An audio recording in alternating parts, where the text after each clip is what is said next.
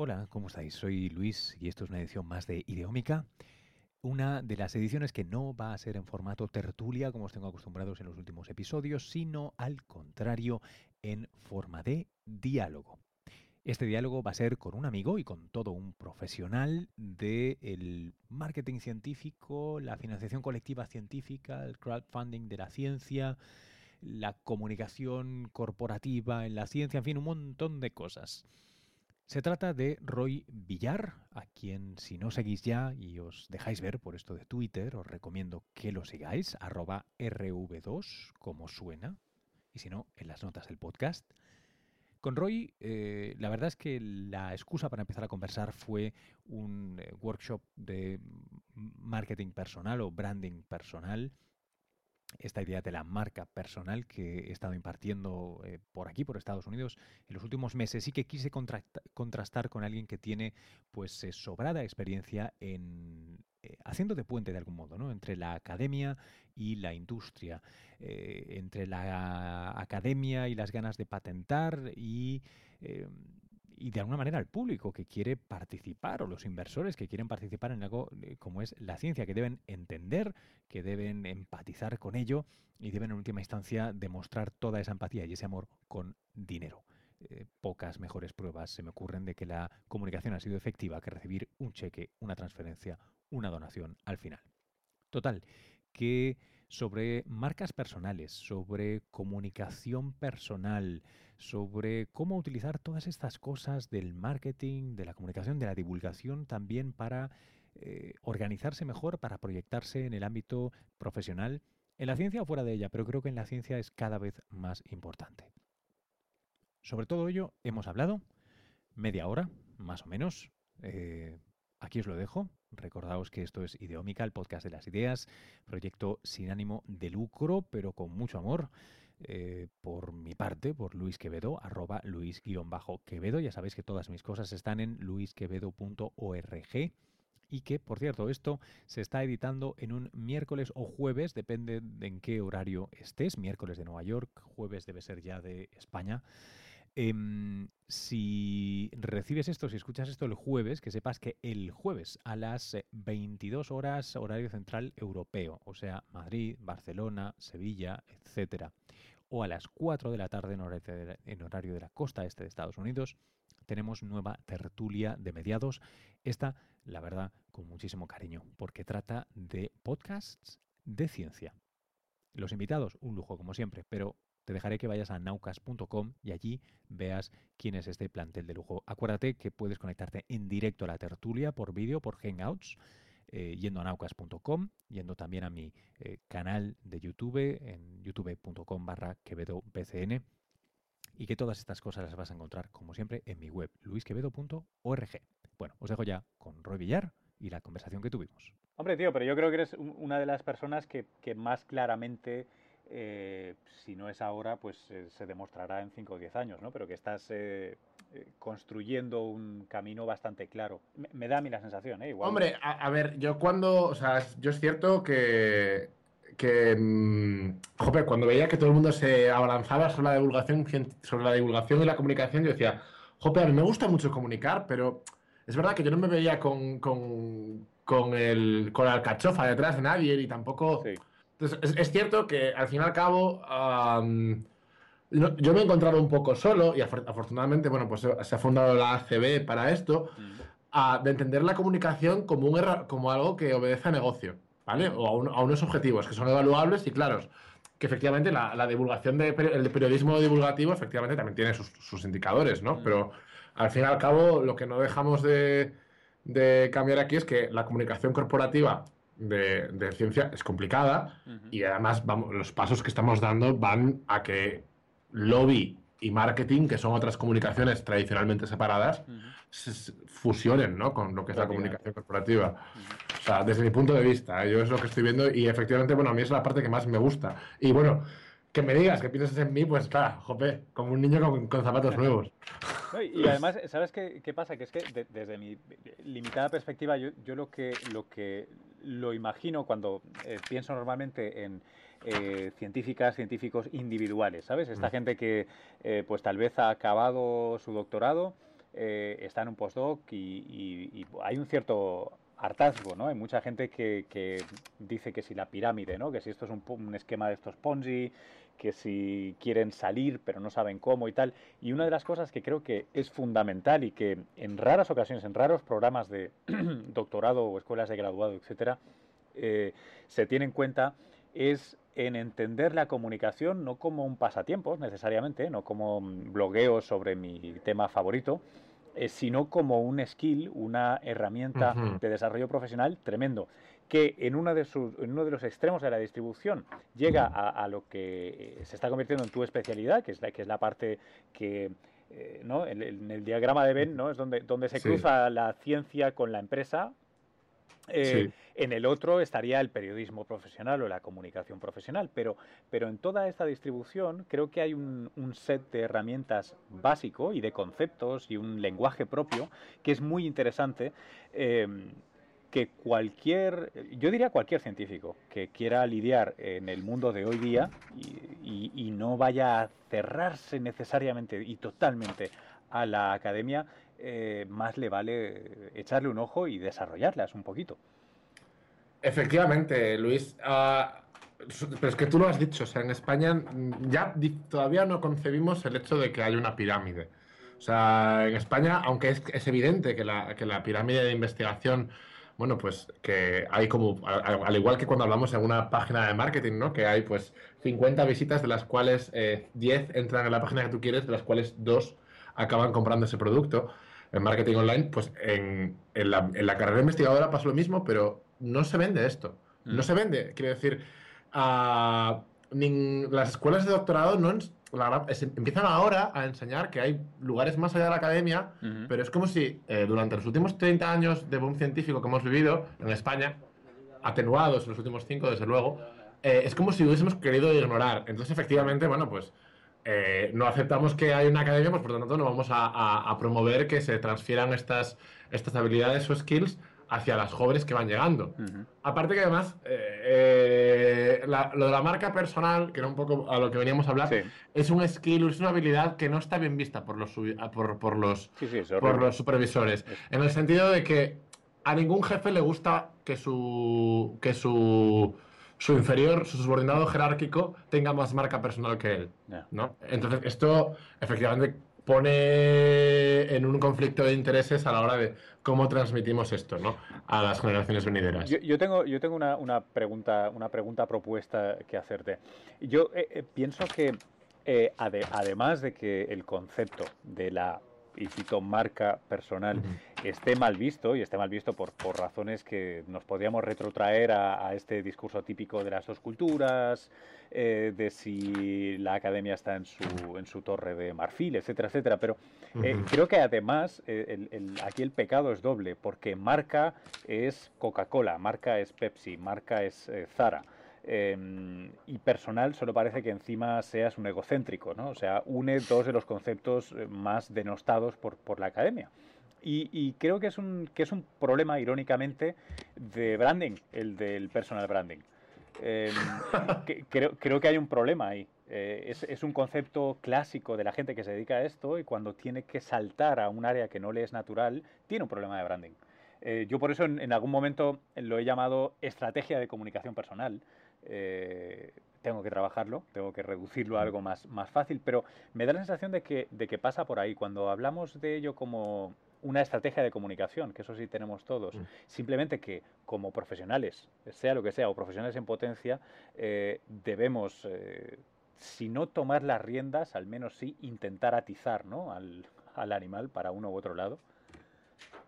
Desde luego, desde luego, hay que, hay que, o sea, es necesario tomar estas riendas, como tú dices, y a veces pues la gente lo, toma con miedo, como tú, como tú apuntabas, sobre todo porque, bueno, y, porque es una cosa que planteamos tan lejana como, como, la propia ciencia, ¿verdad? Que cuando comunicamos ciencia tenemos que partir de un suceso real de la persona.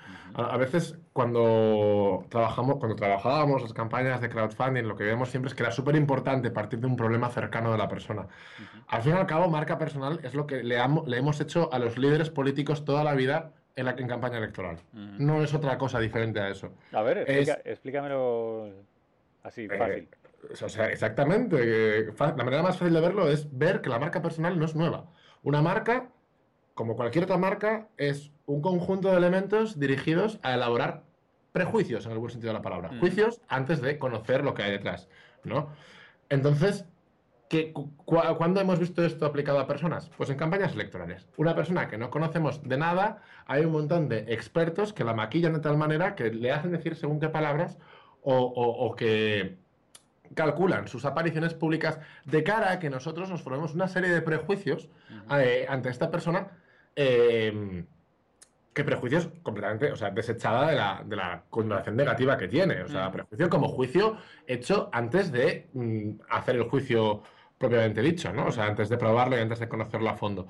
Entonces, eh, al fin y al cabo, como tú dices, em, explotar tu, tu herramienta de marca personal cuando tú estás ah, dentro de, la academia y quieres salir, no solo es importante porque eh, habrá gente que te conozca, sino es importante porque tú además, eh, en el esfuerzo de hacer ah, una estrategia de comunicación personal o una estrategia de marca personal, lo que acabarás haciendo es conociendo dónde te mueves y conociendo hacia dónde te quieres mover. ¿no? Que es una, una mm, consecuencia inmediata de hacer, por ejemplo, el típico mapa de públicos que hacemos en comunicación todos los días, ¿no? Que te ayuda a saber, hombre, quién tengo al lado, con quién quiero hablar, con quién puedo hablar y con quién debería o no debería hablar, ¿no? Entonces... Es que es, curioso, tú, tú que estás eh, entre dos aguas o que, o que ya has hecho la transición, pero vamos, has estado entre dos aguas. Eh, una de las cosas que a mí me llega de... Yo, estoy, es curioso, yo estoy más en el mundo de los medios y luego en otro mundo, es una posición bastante esquizofrénica, que es dentro de la academia, porque vivo en la, en la universidad. Eh, entonces, el, el, feedback que yo recibo, la respuesta que yo recibo de la gente que está en la universidad, es normalmente que mis papers hablan por mí. Eh, y luego, sin embargo, la misma persona me dice, sí, sí, sí, pero estoy harto de la academia, me, me quiero ir a otro lado. y lo que creo que que es difícil o que mucha gente, o parte de la gente no se da cuenta, es que eh, tus papers hablan de ti como mucho, a lo sumo, en la academia. Eh, en el momento en que sales de ahí, pisas fuera, tus papers, eh, en fin, te, te, dejo que lo digas tú mejor que yo, porque yo no soy doctorado, pero tienen un valor relativo. Bueno, también depende. A ver, los papers hablan por ti si, si, si eres, pues yo qué sé, si eres un Nobel, claro. O sea, efectivamente tus papers hablan por ti, ¿no? O sea, tú no has tenido que hacer ningún esfuerzo de comunicación y publicas tal, tal, tal hallazgo, tal hito de investigación, tal, tal, cambio de paradigma que efectivamente es posible que el día siguiente tengas que dar una rueda de prensa. Entonces tus papers hablan por ti. Mm. Vale. Lo que pasa es que Ah, si el personal branding se ha puesto tan de moda últimamente, es porque eso está al alcance de un 1% de los PhD students, ¿no? Quiero decir, eh, entonces, eh, ¿y qué, viene, qué, trae Internet al personal branding? Que ya no tenemos que ser, como volviendo al ejemplo anterior, políticos o un ramo y cajal para poder comenzar a ejecutar nuestras tareas de personal branding. Y es que al final eh, sobre todo es un tema de objetivos, ¿no? Como, como, como, habíamos dicho, como cuando tú quieres salir de la academia es un tema de objetivos de hacia dónde quieres salir, ¿no? Y, es evidente que no todos los objetivos son de grandiosísimo interés para la opinión pública y a lo mejor no todos necesitan una rueda de prensa. Entonces, efectivamente, que ahí es cuando hay que empezar a hacer métricas y estudiar qué impacto tienen las comunicaciones que tú venías ejecutando hasta ahora en el público que tú quieres hablarle, ¿no? Porque esto es el primer esfuerzo que tienes que hacer. O sea, lo que tú haces se, te, da métricas favorables para tus objetivos o tienes que cambiar de estrategia, ¿no?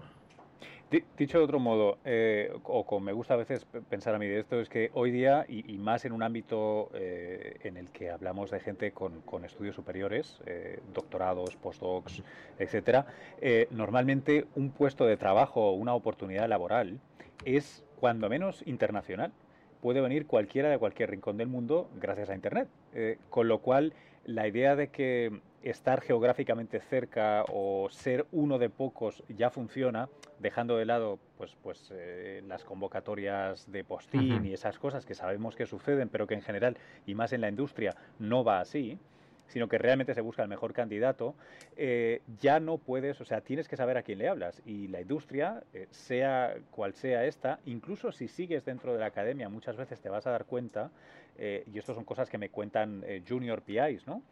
Que a la hora de conseguir fondos, los papers obviamente cuentan muchísimo porque estamos hablando de algo académico, pero realmente la presentación, cómo escribes un proyecto, cómo enmarcas y el impacto que tienes en medios, y aquí si saltamos de donde estoy yo, Estados Unidos, a Europa, eh, el movimiento a que todo el dinero que viene de, Europa para proyectos de investigación incluya outreach, incluya comunicación, está marcando muy claramente que quieren eh, el, el, public accountability, ¿no? El dar, rendir cuentas públicas. Entonces, esto cada vez más es que vamos, eh, vamos a tener que dejar de hacer el argumento en algún momento, ¿no? Necesitas que, que tu comunicación, que tú proyectes lo que haces de una manera razonable para tus públicos en este caso, ¿no? Público en general, la prensa, la industria, eh, los políticos, etcétera, etcétera.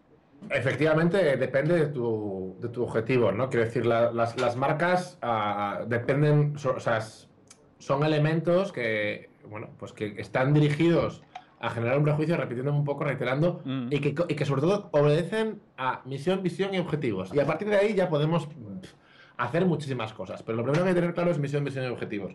Y cuando tú sabes lo que quieres hacer, a quién quieres y a quién quieres llegar y qué objetivos tienes, efectivamente has de, has de, has de definir tus públicos claramente. Efectivamente, si tú quieres fondos de, fondos privados, lo que necesitas habitualmente es tener un outreach muy grande porque el fondo privado va venir de una gran marca, digamos, una marca que nos guste, que que, le gusta invertir en ciencia, ¿no? Pues lo que ella va a querer es invertir, eh, invertir en un investigador que saque totalazos, en, o titularazos, ¿no? De, ciencia, que al final de la nota de prensa se pueda decir que esa, que esa investigación se ha financiado por esta marca multinacional.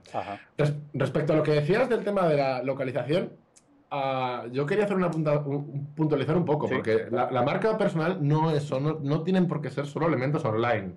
Y, los elementos offline ayudan muchísimo. Y yo he sido muy, muy defensor del, del online en, en, momentos, y sigo siéndolo, ¿eh? quiero decir, hasta el punto de que yo creo que, la existencia de los canales online han cambiado la manera de hacer cosas offline, ¿no? Y, pero yo creo que el offline sigue siendo, sigue siendo importantísimo. y, para, para, que no para que no sea muy ducho en, el tema, eh, eh, online yo creo que todo el mundo se imagina lo que es, ¿no? Desde los perfiles sociales al website, en fin, dar entrevistas, bla, bla, bla. Offline, eh, defíneme un poco cómo lo ves tú en este marco de la ciencia. Yo el offline le veo el apretón de manos. Lo llamo eso. Porque luego están otra cosa que a veces hay gente que llama offline, yo lo, llamo medios de masas, cuando hablamos de televisión, periódico y radio yo creo que no es puramente offline. No, porque no lo controlas tú de la misma manera.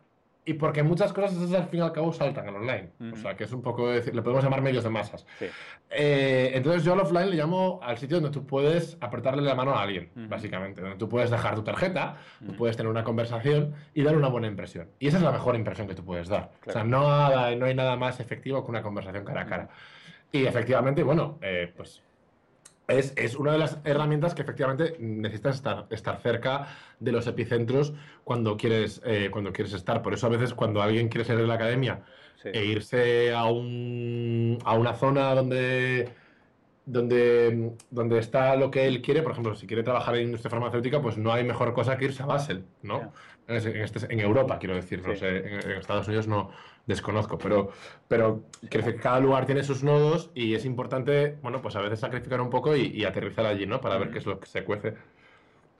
Em, em, em, dos, dos, consideraciones, dos cosas que, me vienen a la mente con lo que dices es, eh, con respecto a los apretones, apretones de manos, mm. es hay, hay, una, al menos en mi experiencia, hay una relación a veces poco evidente entre eh, los medios de comunicación de masas y ese apretón de manos.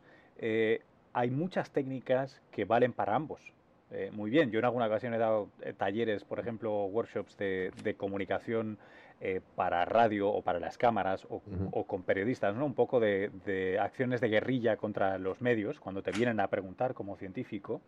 Y muchas de las técnicas que, cuento y explico y, y, ponemos en práctica, de hecho, sirven tanto para ir a un happy hour de Industria Meets Academy, a, realmente dar una entrevista.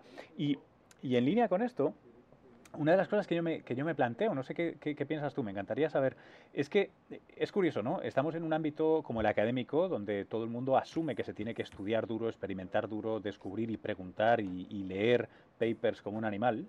Eh, y sin embargo, cuando hablamos de skills complementarias, ¿no? como comunicación, relaciones públicas, eh, saber estructurar tu, tu no sé, la web de tu grupo de investigación, o simplemente qué es lo que quieres, ¿no? O sea, eh, articular con palabras, de una manera coherente que entienda todo el mundo, dónde quieres ir o qué pretendes hacer en dos, cinco años. Esto se supone que naces enseñado. Eh, pues se supone, efectivamente. A ver, para, es una pregunta complicada, ¿eh? y además eh, recientemente, gracias a la Asociación Española de Comunicación Científica, hace dos semanas tuvimos la oportunidad de hablarlo con la, con la responsable, con Carmen Vela, ¿no? la responsable de la ciencia en este país. A ver, hasta ahora lo que había es que mm, se entendía que era una figura totalmente accesoria, ¿no? Y que por tanto a todas estos skills recaían en unidades adjuntas, sí las había, ¿no? Porque se las había antes de la crisis, porque la crisis se, ha llevado la mitad por delante, ¿no? La unidad de comunicación del centro, la unidad de informática del centro. donde, los, donde los hay, ¿eh? Porque ahora hablamos claro. del contexto español, donde hubo una bonanza durante unos años y tal. Claro, pero ahora se lo, se lo, ha llevado todo por delante aquí, ¿eh? O sea, la unidad de transferencia tecnológica, que aquí podemos hablar de modelos, pero mm, yo pongo en duda cómo se han seleccionado a los profesionales que trabajan mucho en este tipo de sitios. Porque la experiencia que yo he tenido, y a lo mejor es muy poquita, ¿eh? Eh, y no es representativa. Es una impresión totalmente personal y, no me quiero, no me quiero enemistar con nadie. ND1, pero cuéntanos, compártela. Es un case study. Pero Estamos en yo creo, yo creo que la, la evaluación de este, de este, tipo de cometidos no es suficiente. Eh, he tenido que peinar muchos centros de investigación buscando proyectos transferibles para una campaña de crowdfunding, buscando ayudas en campañas de comunicación, buscando que me echen una mano y jope, me he encontrado que las cosas estaban, bueno, o a veces o que ya no había ni medios, que eso pasa muchas veces, o a veces en que lo que se hace no se evalúa, lo que se hace... ¿Te encuentras alguna vez, y si es así, cómo lo resuelves en el lugar del evangelizador para este tipo de, skills o de habilidades eh, complementarias? Eh, ¿Cómo convencerías o cómo intentas convencer a la gente, si es que no te has cansado ya, de que estas cosas son merecen la pena de verdad? De verdad, más allá de, la, de, estar a la defensiva. ¿eh? No digo cuando uno, por ejemplo, a mí me ha tocado muchas veces defender la necesidad de un periodismo científico, que no de la comunicación, eh, o defender eh, los proyectos que tú haces, sino la idea de, oye, evangelizar positivamente. Pues esto depende de una cosa que es un clásico en la, en la, comunicación o divulgación científica, y es de si tu público es cautivo o no. Si tu público es cautivo, pasa. Abandona, quiero decir, dedícate a otras cosas que te salgan mejor. Si tu público no es cautivo, eh, parte de sus necesidades. O sea, en el sentido, cuando me refiero al cautivo es, yo no puedo llevar, yo no puedo traer a un centro de investigación y convencerlo de que comunicar atrae dinero por sí mismo si no se lo creen. Claro, ahí fue donde eh, el haberme dedicado durante cuatro años ya a, la financiación colectiva ha hecho que el público quiera saberlo.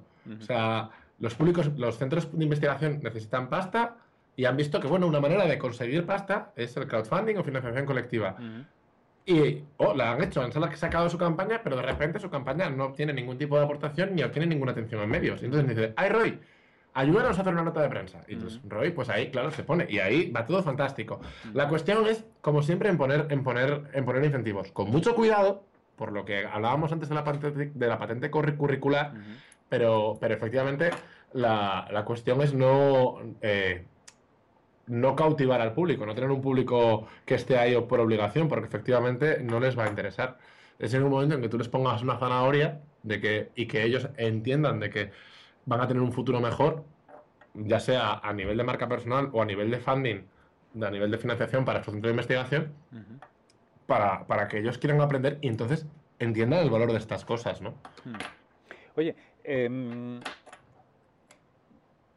a ver, ¿cómo formulo esto? Em, estamos con el caso de España, por lo menos, o el sistema de ciencia y tecnología español. Em, uf, eh, sí, es, una pregunta muy compleja. Voy a intentar reducirlo solo a una cosa, pero es, ¿tú cómo piensas que, asumiendo que un perfil como el tuyo es un perfil conveniente y que tiene éxito, eh, ¿cómo se estimula la aparición de más personajes eh, con un perfil similar al tuyo?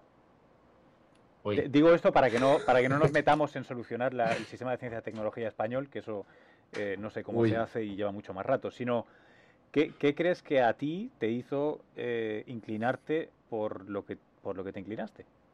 Te, vuelvo a hablar de experiencia personal, ¿no? Y, es muy curioso, ¿sabes? Yo estudié en tu facultad, eh, Luis, en, la Autónoma de Barcelona, ¿Ah, sí? y la impresión... Sí, sí. Eh, no, lo sabías esto? No, no, no, no lo sabía. ah, pues sí, yo estudié en la Autónoma de Barcelona también. Y, y, a ver, mi impresión fue cuando acabamos la carrera, mi promoción fue, era la de que, joder, eh, todos los biotecnólogos, pues eh, todos teníamos muy claro que solo íbamos a estar eso, la gran mayoría, un 80% de la gente que íbamos a hacer que teníamos en mente hacer un doctorado, era de que solo queríamos hacer doctorado, pues los cuatro meses, ¿no? O los cuatro años, perdón. Sí, sí, una cuatro o cinco años. Una fase. Eh, y para ver, porque nos, o sea, digamos que la carrera, pues de algún modo, eh, no había cumplido nuestras expectativas de cara a, como, er, como personas capaces de, profesionales, perdón, profesionales capaces de producir más conocimiento, ¿no? Y entonces, bueno, pues queríamos llegar hasta ahí, pero llegado ese momento, eh, pues saltar a otro tema, ¿no? Mm. Y y el choque fue tan brutal porque, bueno, eso fue lo que yo vi en lo que vi en la Autónoma de Barcelona. Cuando me integré en el, en el, en el Centro de Investigaciones Biológicas en el CSIC, aquí en Madrid, eh, yo no sabía si, si no, sabía a qué, qué aducir el cambio, pero realmente la gran mayoría de gente eh, quería hacer un postdoc. Sí, sí, no tiene nada que ver. Entonces yo no sé si es una cosa de que Cataluña y Madrid son muy distintos, que lo son, que no, lo sé, o si es una cosa puramente personal, una, coincidencia, no lo sé. A mí me llamó, me llamó muchísimo la atención, de hecho lo he comentado un montón de veces, pero sí que es cierto que lo que estoy viendo aquí es que la gente cuando acaba el postdoc o cuando acaba el doc ya sí que se plantean irse a una empresa, que no es algo tan meditado, sino que se encuentran como con un muro, sí, sí, lo hay, efectivamente, porque es que la, pirámide, si no te vas tú, te echa allá afuera. Está ahí, está ahí.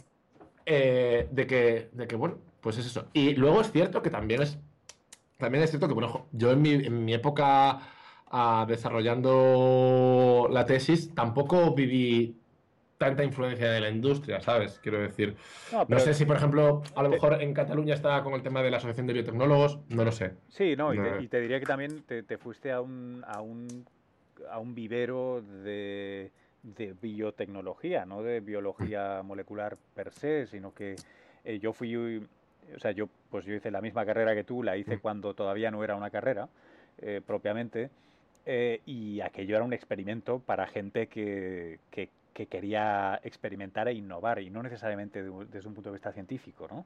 A pesar de que muchos de mis compañeros han seguido una carrera académica, la verdad es que una gran mayoría ya tenían claro que querían ser profesionales, ¿no? Entonces hicieron o no doctorado, pero muchos fueron directamente al, a los másters de marketing farmacéutico, a los de management, a los de... Entonces la gente ya estaba un poco encaminada ahí y también te, te has ido a ir, por cierto, otro detalle que no recordaba, al FEIB. Eh, sí, bueno, tú lo conoces, también lo conoces. Donde lo conozco mucho, he pasado mucho tiempo y el FEIB, entre otras cosas, tiene, tiene el, prestigio de ser eh, en el ranking de no sé si era de, los mejores centros científicos de España. Bueno, en, en los rankings de, de Scientist es el número uno en, en, Europa por fiestas. ¡Ay, esto no tenía ni idea! Sí, de eso te buscaré, te buscaré la evaluación. De esto hace unos cuantos años. Pero era el número uno votado por todos los científicos europeos como donde más cachondeo había. Ah, eh, hombre, eso puedo atestiguar que las fiestas de primavera eran una cosa seria. Eh, es un centro que al que yo guardo con muchísimo cariño y, la calidad científica es espectacular. A ver, espectacular quiero decir. O sea, no es un CENIO, pero creo que es uno de los primeros, uno del top 5 de centros en, biología de Madrid, si no me recuerdo. Esto fue algo que me contaron eh, hace tiempo y no tengo ninguna fuente, pero es la idea que tengo. Eh, no, pero justamente es lo que te digo, que sí que es verdad que a lo mejor hacía falta más, más, más más interacción, ¿no? Industria, industria y academia. Y la cuestión es, ¿y esto quién lo hace? Hombre, tanto tú como yo, bueno, pues hemos desarrollado diferentes iniciativas, de, a veces pues asociativas, a veces empresariales, a veces, bueno, pues desde la propia academia se ha fomentado cosas. Ah, y yo creo que, volviendo un poco a lo que decíamos al principio, creo que la evaluación es clave, ¿no? Para, para, para establecer una hoja de ruta de qué hay que hacer, ¿no? Para que para evitar por una parte que a mí me parece dolorosísimo este muro de este muro o este este, esta bifurcación que te expulsa de la pirámide de investigación, me parece dolorosísimo para el investigador. decir que, oh, no puedo investigar y nadie me lo había contado antes, ¿no? Que lo ves pues cada dos por tres, como tú dices, todo un pufo, te sientes víctima de una burbuja. Y luego, por otra parte, pues eh, no solo prevenir esto, sino fomentar y entender que la pirámide no es mala. Quiero decir, que es que hay también como que la gente se queja de que no saque las mismas plazas de Ramón y Cajal que de FPU. Y bueno, claro. es que, oye, es normal y, es que es bueno que sea así. O sea, quiero decir, efectivamente, cuanto más ciencia, mejor. Pero es bueno que cuanto más científicos haya en el resto de la sociedad, por una parte, menos encumbrada una torre de marfil estará mm. y, tendremos un sistema productivo más basado en tecnología, que está más que demostrado, que es el que mejor PIB genera, que el que mejor me empleo. Bueno, Patricia Fernández del Liz de esto sabe un montón. Y siempre que hago una charla yo me quedo con la boca abierta, ¿no? Pero quiero decir que es la manera de fomentar realmente que una industria está al servicio de la ciencia es, eh, entendiéndome, ¿eh? expulsar a estos científicos de la academia para que los, para que las, para que los absorba la, industria. Y esto debe ser un flujo natural, no debe ser una, una cosa traumática para nadie. ¿no? Jorge Van Esber eh, le gustaba seguramente un aforismo tomado de alguien. Le, le, le, gustaba mucho decir que los países pobres piensan que los ricos hacen ciencia porque son ricos y los ricos saben que hacen ciencia precisamente porque así son ricos, ¿no? Sí, efectivamente. Y, ahí hay, ahí hay un buen material para reflexión. Oye, te quiero, te quiero hacer eh, dos preguntas antes de, concluir. Una es, eh, y me gusta hacerlo así, al final de una conversación, hacerte la pregunta con la que normalmente se inicia una conversación, que es, para ti, de una manera muy concisa, ¿qué es el personal branding y qué valor tiene? De una, responder de una manera concisa. Bueno, pues el personal branding es la estrategia que generamos para que se nos conozca antes de que se nos conozca. ¿Vale? Para que sepan quiénes somos antes de que nos puedan estrechar la mano. Y la segunda pregunta era, ¿y para qué sirve? ¿Para qué crees que te sirve? Sí. Como en, ah. en, el ámbito de la ciencia y la tecnología. Pues, pues, eso es una lista, ¿eh, hijo? Sí. Vale, vale, vale. No, está bien, está bien. Es, buena respuesta, ¿eh? No, tiene que ser más que esto. O sea, por mí está bien. Es, eh, eh, es una lista de cosas. Y por decirte tres, ¿vale? Eh, te diré, para conocer tus posibilidades, para que tus posibilidades te conozcan a ti, ¿vale? Y para... Para conseguido aquello, o sea, para que conseguir, o sea, y para que una vez que analizadas tus posibilidades, tenga, o sea, puedas, tengas facilidades para conseguir aquello que quieres. Desde luego. Sí, sí, sí. Yo, yo te, o sea, coincido completamente en que es, uno, una herramienta de autoconocimiento, sobre todo cuando te planteas cambios eh, laborales o vitales fuertes. el, ejercicio de hacer la marca personal es tremendo, es durísimo, eh, dos, eh, obviamente te sirve como la mejor de las tarjetas de presentación y por cierto es un work in progress siempre, o sea que va a estar cambiando, no, se asuste nadie. Y tercero, una de las cosas que a mí me gusta remarcar muchas veces es que sirve de, eh, de bengala para otra gente que tal vez no se le ha ocurrido o no lo ha hecho o va a un curso por detrás tuyo o puede de repente ver una nueva manera, una manera diferente o un tipo diferente que nunca ha visto antes haciendo algo que sí que le gustaba y, sirven de, modelos, ¿no? de, roles. Em, y eso es, eso es muy, muy interesante. Eh, y no es necesariamente una cacofonía, creo que es alguna de las críticas que se le hace. ¿no? El... Pero bueno. Pues eso, que ahí se tiene que quedar la conversación. Nos pasamos ya de la media hora. Eh, brevemente, recordarte que eh, tienes eh, estas conversaciones y muchas más, tertulias en vídeo, algunos artículos especulativos o no sobre comunicación y otras cosas, mis colaboraciones con el periódico El Mundo y algunas de las piezas en televisión de CST. Todo lo puedes encontrar en luisquevedo.org y si quieres, a través de Twitter, arroba luis-quevedo. Esto ha sido una entrega más de Ideómica. Hasta la próxima.